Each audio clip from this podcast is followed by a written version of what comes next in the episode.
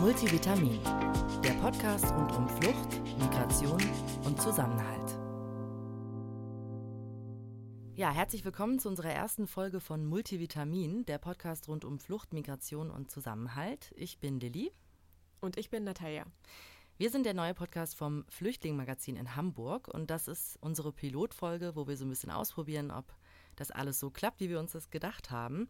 Nochmal kurz zum Magazin. Ähm, das Flüchtling-Magazin ist ein Online-Magazin, was 2017 gegründet wurde und für das vor allem Geflüchtete schreiben. Also es soll verschiedene Kulturen und Menschen zusammenbringen und Geflüchteten eben eine stärkere äh, Stimme in unserer Gesellschaft geben und einen Austausch fördern.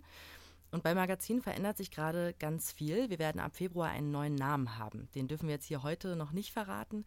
Ähm, aber in den nächsten Folgen werden wir euch da auf jeden Fall auf dem Laufenden halten und den Namen auch verkünden und äh, vor allem auch nochmal mehr erklären, warum wir uns für einen neuen Namen entschieden haben.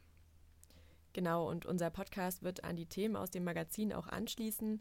Wir möchten in den nächsten Folgen über Flucht und ihre Hintergründe, Migration, Wohnen, rechte Gewalt und Rassismus sprechen. Ja, heute in unserer ersten Folge haben wir Alaa Faham zu Gast.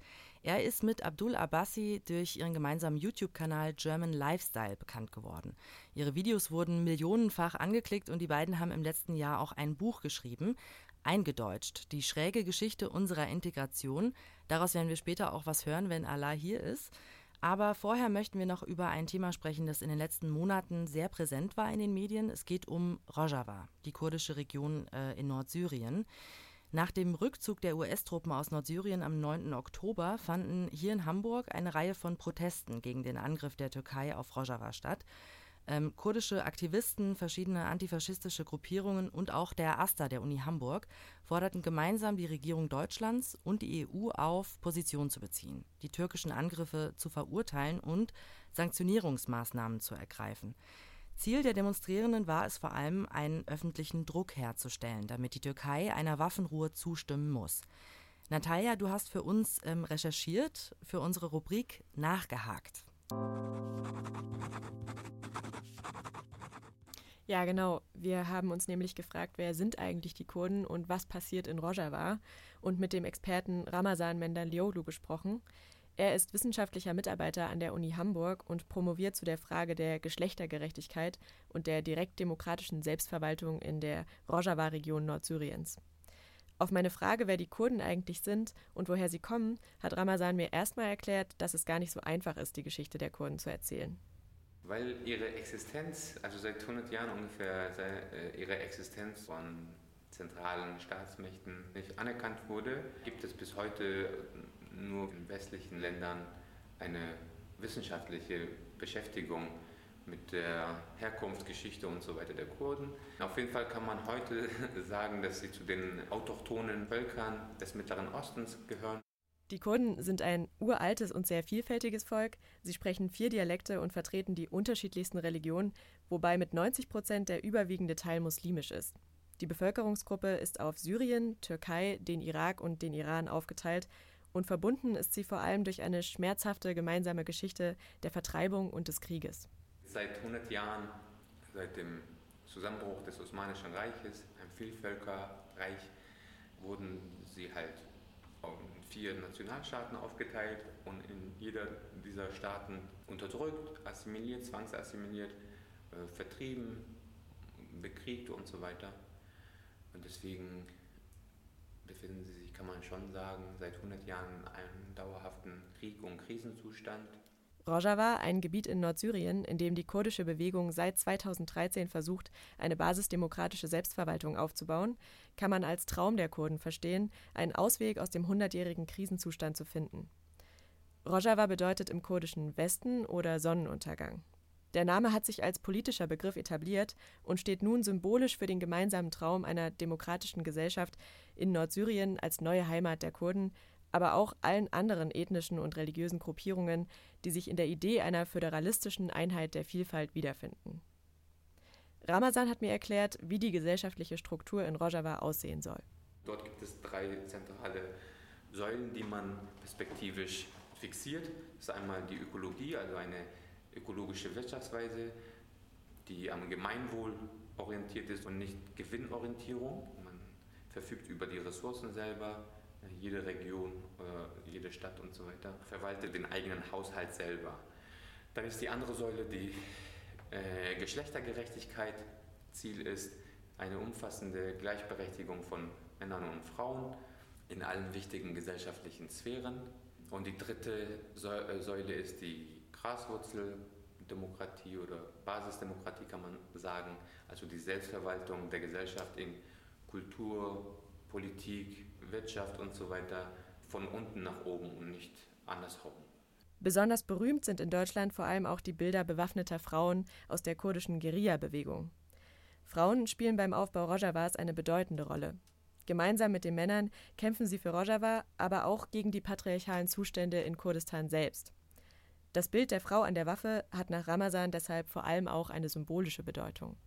Die kurdische Bewegung hat zum Beispiel dann einen, sage ich mal, feministischen Turn durchgeführt.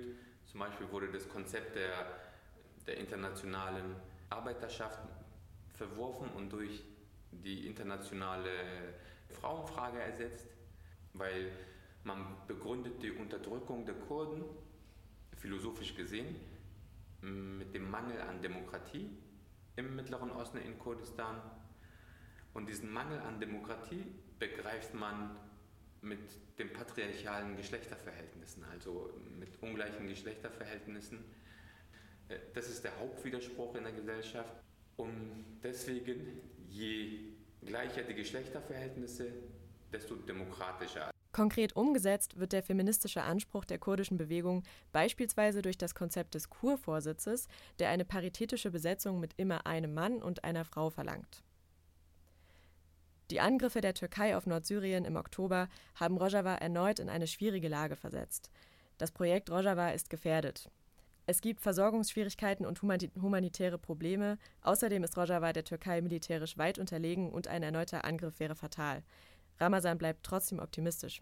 Er glaubt, es hat auch deshalb eine Chance, weil es jetzt nicht nur ein kurdisches Projekt ist, sondern auch die dortige arabische Bevölkerung, die christliche Bevölkerung, die Assyrer partizipieren daran. Und jetzt, wo die Türkei angegriffen hat, haben sich nicht nur Kurden verteidigt, sondern auch gemeinsam haben sich Araber, Kurden, Christen und so weiter verteidigt. Laut Ramazan zeigt die Erfahrung des Zusammenhalts, dass Rojava irgendwann auch ein gesamtsyrisches Projekt werden könnte.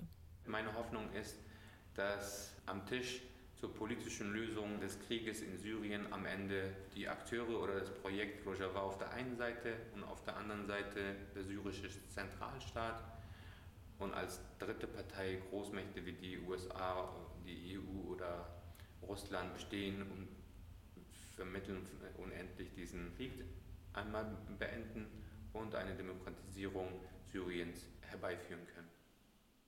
Vielen Dank für deine Recherche, Natalia, und dass du mit Ramazan gesprochen hast. Das war nachgehakt.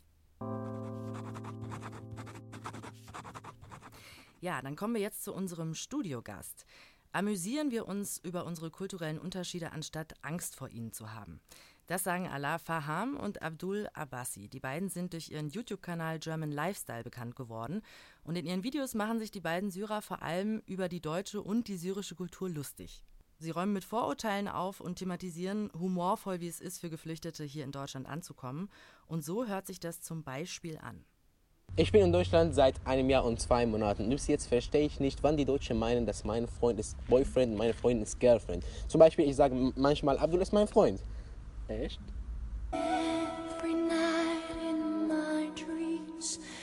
Thomas, wie geht es dir? Gut, und dir? Ja, gut. Das ist ja meine Freundin, Susanna.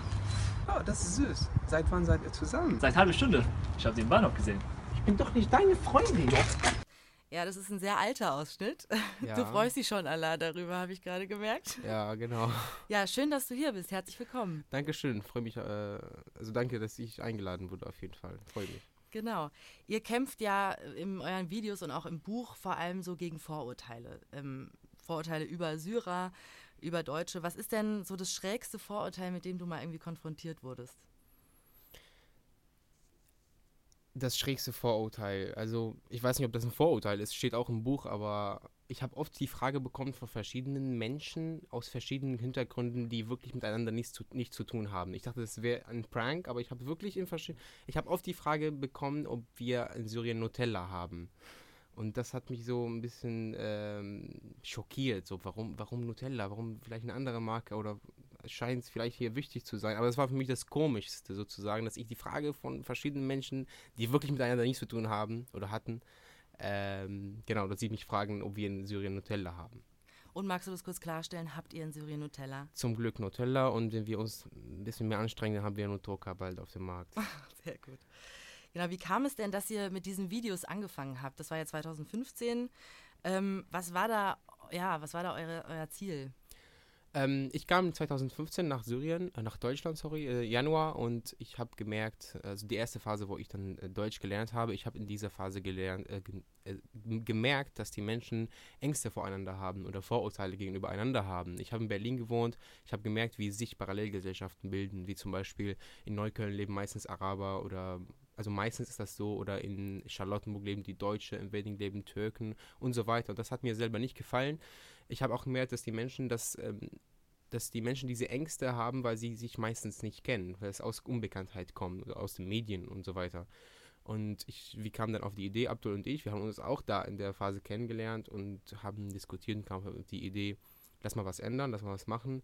Und dann kam ich auf die YouTube-Kanal. Also wir waren jung, also ich bin immer noch jung, aber die, die, einzige Methode für uns, was wir wirklich machen konnten, einfach die Leute einander vorstellen, sozusagen auf lustiger Art und Weise. Und deswegen haben wir dann angefangen, Videos über das Thema zu drehen. Mhm. Und ähm, ja, habt ihr, also ich mir ist aufgefallen, dass ihr auch in früheren Videos schon so gut Deutsch gesprochen habt irgendwie. Also ich habe das Gefühl, ihr habt sehr, beide sehr schnell die Sprache gelernt. Hast ja. du irgendwelche Tipps für Leute, die jetzt vielleicht gerade die Sprache also, lernen? Also ich muss sagen, damit es auch Leute nicht enttäuscht, weil sie mich sehen mit einem Jahr äh, gut Deutsch. Das ist Fake News. Also ich habe einfach vor dem Video so viel vorbereitet manchmal. Ich kannte die Wörter alle nicht. Mhm. Ich habe einfach nur für das Video vorbereitet und mit Schnitt kann man auch was Gutes daraus machen. Das heißt nicht, dass ich jetzt nicht so gut Deutsch spreche, aber das war nicht wirklich vom ersten Jahr oder zweiten Jahr. Ich habe im zweiten Jahr meine Freundin auch kennengelernt, was mir das, wie sie mir auch geholfen hat. Aber Tipps für Leute, die Deutsch lernen, es ist einfach, es ist einfach machen. Also wirklich lernen und äh, benutzen und rausgehen und versuchen mit Menschen in Kontakt zu kommen, einfach viele Sachen unternehmen und dann kommt das. Aber ich muss sagen, das meiste, was mir geholfen hat, was meine Sprache exponentiell verbessert hat, war einfach Uni. Also mhm. Uni und diese Stimmung und das muss man einfach machen. Also wenn man muss, dann lernt man besser, als wenn man es will nur. Genau, und das hat mir am meisten geholfen. Im Buch steht ja irgendwie auch, ähm, dass Sido dir beim Deutschlernen auch geholfen ja. hat. Ne? Warum gerade Sido? Ähm, ich immer noch eigentlich. Äh, aber ähm, Sido, ich weiß nicht, es war einfach der erste, das erste, was ich gehört habe auf Deutsch nach die berühmtesten. Also ich habe das erste Lied war aber bitte mit Sahne, was ich auf Deutsch kennengelernt habe, was ich nicht so wirklich äh, cool fand. Aber dann irgendwie kam Sido äh, im Weg, YouTube, weiß nicht wie, aber ich, es hat mir einfach gefallen, hat mich so berührt, fand ich cool einfach. Und auch wenn das, also was, was ich auch cooler fand, dass ich auch die Texte von ihm verstanden habe und das ist Rap, das ist was Schnelles, das ist was Schnelleres als normale Lieder. Und deswegen habe ich ihn gesucht die erste Zeit und wirklich fast alle Lieder von ihm gehört. Also ich höre von ihm auch immer noch. Und deswegen habe ich die so Straßensprache sozusagen gelernt, Umgangssprache und ähm, ja, deswegen habe ich von ihm viel profitiert sozusagen. Sido rappt ja auch im Gegensatz zu anderen Rappern schon eher auch langsamer, irgendwie habe ich das Gefühl. Oder ein bisschen verständlicher zumindest. Es ist nicht ganz so, ja, so schnell irgendwie. Ja, das stimmt. Also es ist schon, man kann es verstehen. Es gibt auch Lieder, die wirklich auch langsam sind, die so auf Chillo, sagt man so. Also wirklich mhm. langsam und man versteht sie. Aber es gibt auch ein paar Lieder, die schnell sind, aber nicht wirklich dieses schnelle Rap wie so Eminem oder wenn wir reden von wirklich schnellen Rappern. Nee, das will er oder schafft er nicht, weiß ich nicht. Mhm. Ja. Ähm, ihr habt in euren Videos ja auch häufiger mal so die Willkommenskultur hier in Deutschland angesprochen. Also es gibt zum Beispiel ein Video, wo ihr vergleicht Willkommenskultur 2015 versus heute so. Mhm. Ähm, was würdest du sagen, was, also ihr stellt es natürlich sehr überspitzt da im Video, aber was würdest du sagen, was sich verändert hat? Also spürst du da auch selbst was von, dass sich was verändert hat? Ja, man merkt schon, dass die Willkommenskultur so langsam ähm, so sinkt sozusagen. Das ist, äh, das ist nichts, was unbedingt schlimm ist. Das liegt, also ich glaube, das liegt daran, dass die Menschen einfach, also dass, dass der Trend vorbei ist. Also die Leute kamen auf einmal 2015, die brauchten Hilfe und es gab viele Leute, die denen geholfen haben. Es gibt, äh, und langsam mit der Zeit haben, kommen dann die Leute klar oder haben die Leute Arbeit oder Jobs und dann äh, gibt es nicht mehr viele Leute, die Hilfe brauchen, obwohl es, es gibt die eigentlich, aber nicht so wie vorher. Und ich glaube auch, dass die Flüchtlingshelfer und Helferinnen, wenn man ich so als bezeichnen kann, ähm, auch nicht mehr so diese Unterstützung merken, dass sie einfach das Gefühl haben, die sind alleine oder die, die werden nicht wirklich von der Politik unterstützt und nicht wirklich, ähm, die werden vergessen. dass mit der Zeit sinkt diese Motivation langsam und ja, und vielleicht ein anderer Grund auch ist, dass viele Ereignisse passiert sind, die man manchmal pauschalisiert, wie das, was in Köln passiert ist oder in Chemnitz oder in Berlin. Und dadurch kriegt man auch so ein, auch wenn man es nicht will, aber vielleicht automatisch passiert das, dass man so sich von dem Thema weg, so man will mit dem Thema nicht viel zu tun haben. Und ja, das kann auch daran liegen. Also ich glaube, viele Faktoren spielen da eine Rolle. Also meinst du, dass jetzt Geflüchtete, die heute äh, nach Deutschland kommen, schon irgendwie andere Startmöglichkeiten haben als vielleicht damals oder ein anderes Startgefühl hier haben, anzukommen? Ja, also nicht. Ich glaube, das ist eine Glückfrage, so, wo man wirklich landet. Also wenn man in Hamburg zum Beispiel landet oder in großen Städten, dann hat man meistens alles. Dann kann man, es gibt wirklich viele Möglichkeiten. Wenn man in kleinen Dörfern landet, was auch oft passiert, dann ist das wirklich so eine Frage von Glück. Lande ich jetzt hier mit Leuten, die mich verstehen und mir helfen wollen, oder lande ich in einem Ort, wo wirklich Flüchtlinge gehasst werden, was auch, also was auch oft vorkommt. Und deswegen finde ich das einfach dieses, das ist die Bürokratiefrage. Wo wird oder wer entscheidet das, wo ich lande? Also mein Schicksal liegt in den Händen von anderen Leuten wie, ja, aber das ist einfach Schicksalfrage, das passiert immer. Hm. In vielen kleinen Dörfern wart ihr ja auch mit eurem Buch mhm. eingedeutscht mhm. und ähm, da gab es wohl auch ziemlich viele hitzige Diskussionen. Kannst du mir sagen, was da so das große Thema war, was die Leute beschäftigt hat? Äh, die Frage nochmal, ich habe nicht genau verstanden. Wie, wie hitzige Diskussionen? Nach den Lesungen in den Dörfern wurde viel diskutiert. Mhm. Und ich frage mich, worüber? Ach so, also wir haben, also wir bekommen oft jede, also viele Fragen nach den Lesungen. Ähm, aber meistens sind die keine so äh, kritische Fragen. Das sind Fragen, die man einfach erwartet. Es wird gefragt nach der Situation in Syrien oft, wie das ist, wie, wie man auf dem Weg nach äh, Deutschland kommt, wie man, äh, wie man das schafft ähm, von oder wie der Krieg aussehen kann. Weil manchmal hat man einfach eine Vorstellung von einem Krieg, dass einfach alles zerstört ist und dann erklären wir, wie das wirklich ist, wie das in der Realität ist. Oder fragen, wie man ähm, ja Deutsch gelernt hat, wie findet man das Leben hier. Aber wirklich kritische Fragen, die, die zu etwas Schlechtem geführt haben in der Diskussion live, gab es nicht oft, außer in äh, Dresden einmal, dass ich, äh, dass ich dann, dass mir gesagt wurde, dass ich dass ich, was ich erzähle, ist einfach Lügenpresse sozusagen. Ich, also ich werde bezahlt, um das zu erzählen, was ich erzähle. Aber an sich sind meistens informative Fragen, die wirklich dazu dann dienen, dass man die Situation besser versteht. Du hast ja auch äh, das Buch heute mitgebracht und ähm, willst uns eine Kostprobe mal vorlesen. Das stimmt. Bist du bereit? Ja, ich bin bereit. Sehr schön. Das Kapitel heißt Dein Name steht auf der Liste und das ist eine persönliche Situation, die mit mir passiert ist. Damit wollte ich äh, so eine Antwort oder ein klares, klareres Bild über die Situation in Syrien geben, weil man sich, weil ich merke, dass viele Leute in Deutschland nicht wirklich verstanden haben, was in Syrien passiert, warum die Leute geflüchtet sind. Dein Name steht auf der Liste. Ich bin 15. Es ist 2012. Doch in mir drin ist es immer noch 2006, das Jahr, in dem wir alle noch in Idlib lebten. Meine Mutter, mein Vater, meine drei Brüder und ich. Als Vater sagte, er hätte einen Job in Riyadh, Saudi-Arabien, schlug ich im Atlas nach und stellte fest, dass Idlib und Riyadh gar nicht so weit voneinander entfernt waren. Vielleicht 15 Zentimeter. Vater ging, wir telefonierten oft, und ich war glücklich mit dieser Situation. Ich fragte mich zwar, wieso man von hier wegging, wo doch alles so perfekt war, aber das war wohl so ein Erwachsenending. Nach und nach musste ich aber beobachten, wie auch immer mehr Freunde meine Eltern wegzogen. Sechs Jahre später packten auch Mutter, mein jüngerer Bruder und ich unsere Koffer. Meine älteren Brüder blieben. Wir glaubten fest daran, dass wir schon bald zu ihnen zurückkehren würden. Meine Hoffnung verlor ich auch nicht, als wir in einem vollbesetzten Bus saßen auf dem Weg zum Flughafen Aleppo. Checkpoint um Checkpoint mussten wir anhalten, dort kontrollierten Polizisten die Pässe der Reisenden. Als wir vom fünften Checkpoint abfuhren, blieb der Sitz vor mir leer und Mutter nahm meine Hand. Draußen zogen die Schilder vorbei. Airport 19 Kilometer, Airport 14 Kilometer, Airport 2 Kilometer. Wieder standen wir im Stau vor einem Checkpoint. Es musste der letzte sein. Endlich. Die Luft im Bus war zum Schneiden. Zischend öffnete sich die hydraulische Tür. Ich wusste natürlich, dass man zur Polizei und Militärpolizei am besten jeglichen Kontakt vermeidet. Nicht anschauen, nicht sprechen. Wenn du jemanden von der Polizei siehst, umdrehen. In die andere Richtung gehen. Zu dieser Zeit bedeutete Polizei in Syrien Willkür. Sie konnten dich rausziehen, der Grund war egal. Denn wenn sie keinen hatten, dann fanden sie einen. Und dann half kein Betteln. Im Gegenteil. Maul halten war das Einzige, was du machen konntest. Sprachen sie dich an, deinen Kopf senken und mit Blick auf den Boden antworten. Damit gibst du selbst der schwächsten Person noch ein Macht- und Autoritätsgefühl.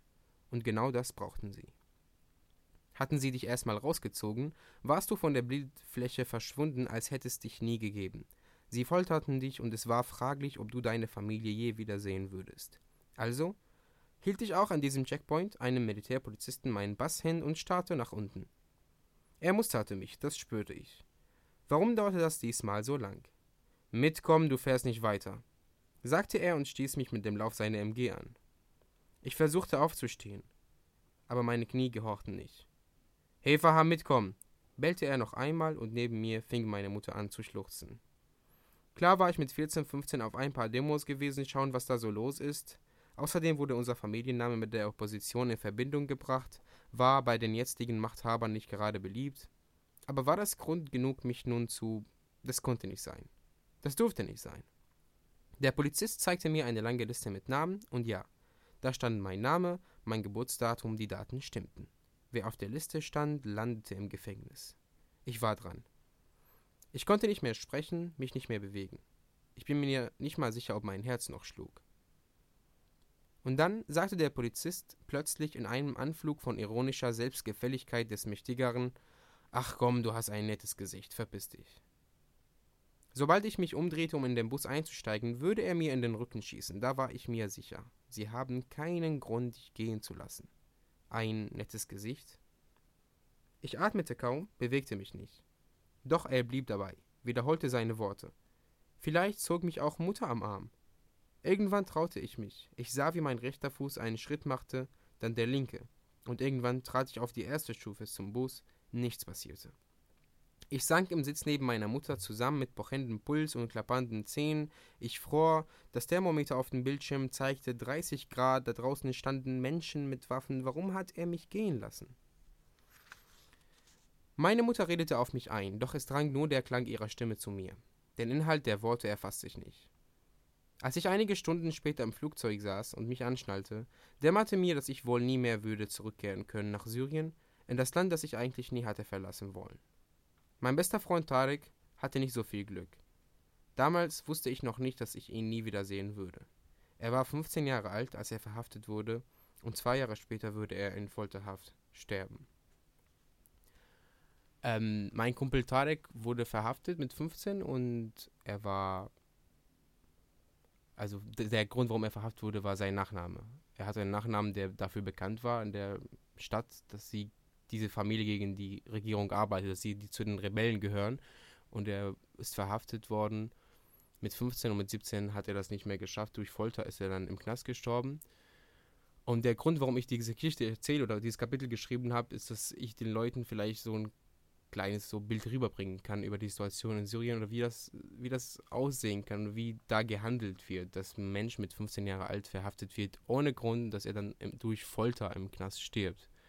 Und damit kann man vielleicht wissen, auch wenn der gerade in dem Moment der Krieg nicht wirklich so herrscht, in einigen Orten, weil es ruhiger geworden ist, dann weiß man, unter welcher Regierung man da lebt, unter welchen Bedingungen, unter welche Demokratie oder Freiheit oder wie, wie, das da, wie das da aussehen kann. Und dann kann man nicht mehr mir sagen, hier als Mensch in Deutschland, geh und dein Land auf, weil das jetzt, weil jetzt in Syrien Frieden herrscht. Hm. Und deswegen haben wir, oder habe ich dieses Kapitel geschrieben. Ja, danke, dass du das für uns vorgelesen hast, so eine persönliche Geschichte.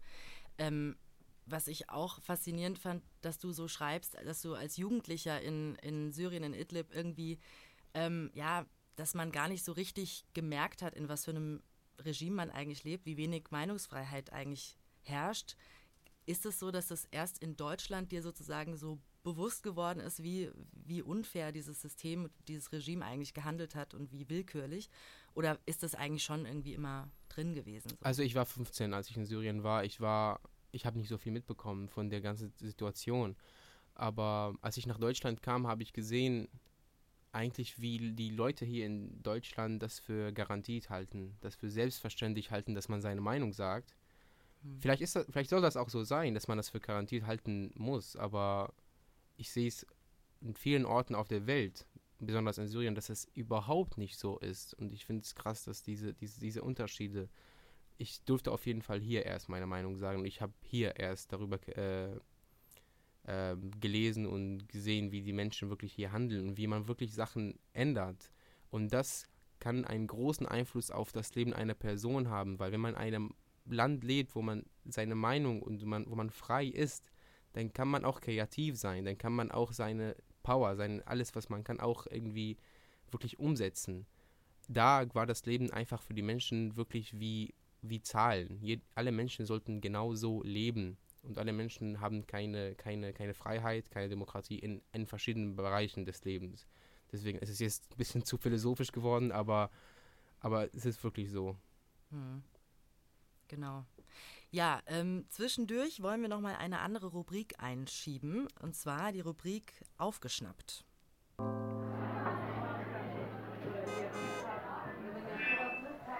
Genau, in der Rubrik befragen wir Leute auf der Straße oder auf Veranstaltungen. Dieses Mal war es bei einer Nikolausfeier über verschiedene Themen.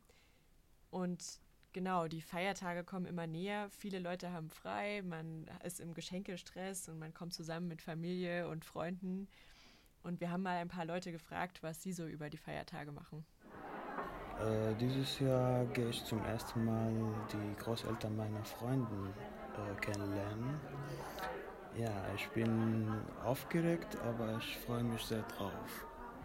Ähm, Weihnachten im, also im traditionellen Sinne feiern wir das äh, eigentlich nicht, aber das Schöne daran ist, dass wir alle frei haben. Dann versammelt sich die ganze Familie, man isst zusammen, trinkt zusammen, also kein, kein Alkohol. Und ja, und dann sitzt man zusammen und äh, hat einen schönen Abend. Ich habe eine Freundin aus Deutschland. Ich treffe wahrscheinlich sie an diesem Tag und wir machen zusammen Essen und machen wir was Schönes. Ich mag gerne reisen, so die Feiertage verbringe ich irgendwohin, äh, Verwandte zu besuchen oder in einem anderen Land zu reisen. Also manchmal kommen meine Freunde mich besuchen und wir feiern, wir, wir gucken Film zusammen und spielen Xbox. Ich verbringe Weihnachten in Polen mit meiner Familie. An Heiligabend wird erstmal gefastet, bis es dann ähm, zum Buffet geht, was vegetarisch ist, also ohne Fleisch und Fisch. Und dann geht es in die Kirche und dann die nächsten zwei Tage ähm, wird dann richtig gegessen. An den Feiertagen, sofern ich nicht an meiner Bachelorarbeit oder andere Sachen für die Uni zu schreiben habe, treffe ich mich gern mit Freunden, oder bei mir zu Hause mit der Gang und wir spielen FIFA. Meistens gewinne ich, aber die anderen behaupten was anderes. Ähm, ich bin mit meiner Familie, wir feiern immer ganz groß, 40 Personen circa. Und ja, wir essen, trinken und lass mich reich beschenken. Okay, in meinem äh, Feiertag, ich würde mich so freuen, wenn ich so feiere. Frühstück, eine richtige, eine heftige Fetischfleisch mit aus unserer Heimat. Äh, essen, das ist afrikanisch, mit bisschen richtig scharf. Und danach mit Kaffee, Sermon Kaffee, danach mit richtiger eine Flasche Uso, mit Freunden, alles, Familie. Ciao. Ja, ganz unterschiedliche Pläne. Allah, was machst du denn so über die Feiertage? Ähm, letztes Jahr war ich auch so äh, mit den Eltern meiner Freunde. Ich habe auch eine Freundin, die aus Deutschland kommt und ich bin so wirklich mittendrin in der Weihnachtsfeierstimmung und Geschenke und Silvester, also familiemäßig, aber dann meine zweite Familie. Aber hast du schon mal, also letztes Jahr dann Weihnachten mit denen auch gefeiert? Ja, ich war und hier. Wie ist das so für dich? Das ist auf jeden Fall richtig cool. Also ich, ich habe das geliebt, weil man hat erstmal frei, das ist das Wichtigste, und dann gibt es Geschenke. Also wirklich coole Geschenke manchmal von der Mutter meiner Freundin, von meiner Freundin auch. So dieses Hauptgeschenk, da freue ich mich immer drauf. Und ähm, da haben auch alle Leute frei, dass man wirklich dann abends auch was unternimmt, was rau also rausgeht, ein bisschen feiern, ein bisschen Alkohol. Ähm, ja, deswegen ist das einfach cool.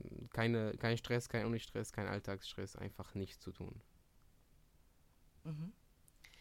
Ihr habt euch ähm, von den Videos in letzter Zeit ein bisschen zurückgezogen.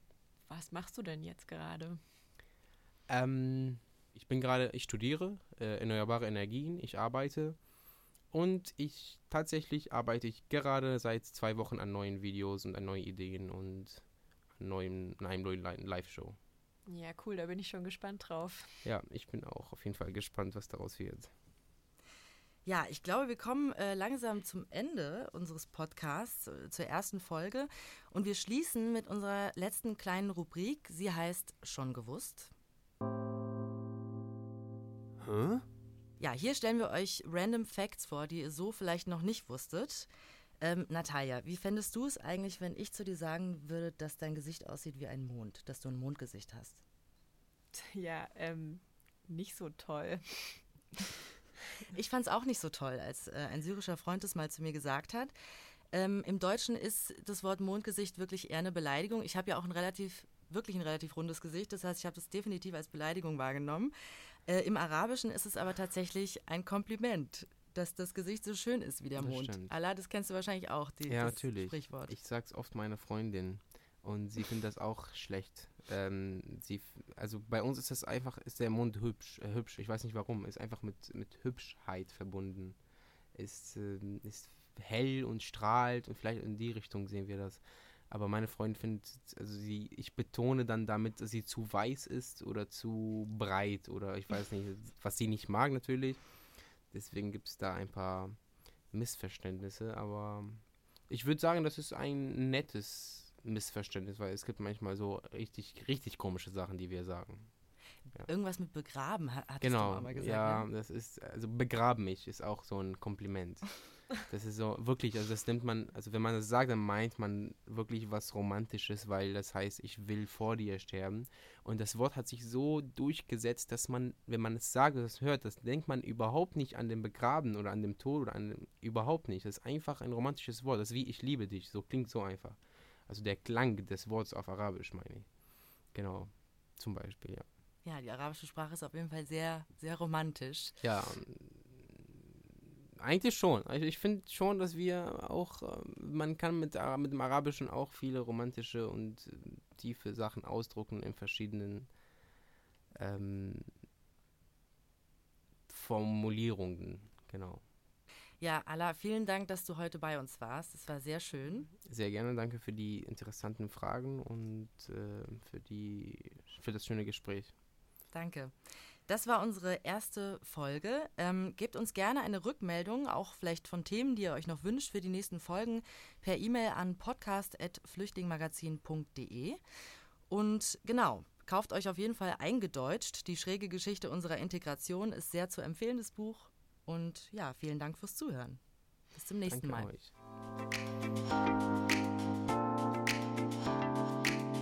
Multivitamin, der Podcast rund um Flucht, Migration und Zusammenhalt.